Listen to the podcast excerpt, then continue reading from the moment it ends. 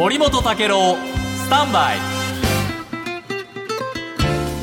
おはようございます。森本武郎です、おはようございます。遠藤康子です。えースーダンにいる邦人をどうやって救出するか、はい。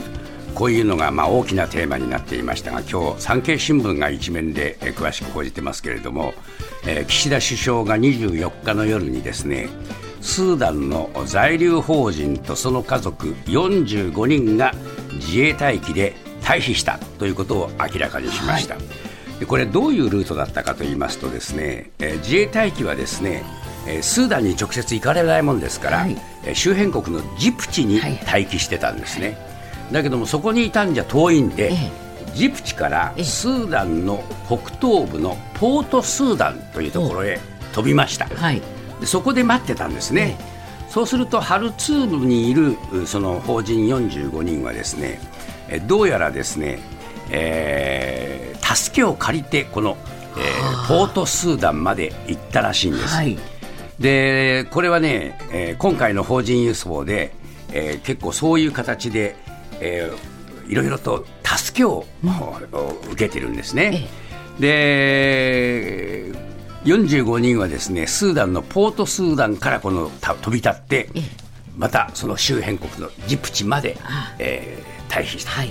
でさらにこれとは別にフランスや国際赤十字の協力を受けて4人がすで、にスーダンからジプチやエチオピアに避難した。でただしまだ数人えー残ってるわけですね、在留邦人、でこの人たちに対対してもですね、えーまあ、全力を挙げていろいろと、えー退避にえー向けた努力をすると、はい。こういう話になっているようです。でこれね最新の情報っていうのは共同通信がねいろいろ伝えてくれるんですけれども、はい。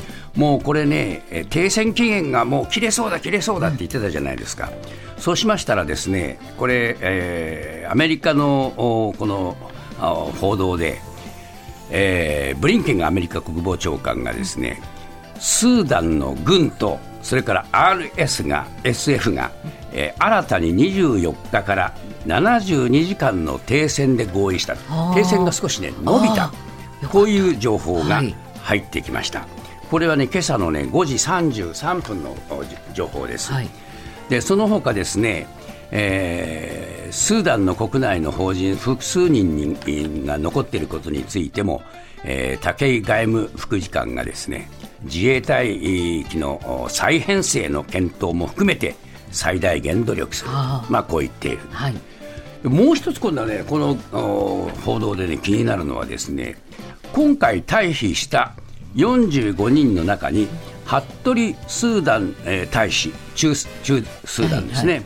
大使は含まれていない、あら。うん、じゃあどうしたんだっていうと、大使はですね、別の手段ですでに国外に、えー退避したと明らかにした。あら。このすでにというのは何,、何のすでにかといういうのはちょっと気になるんですが、これ45人が退避する前にすでにええ出たのか。出ちゃったのかとんなるとですね、ええ。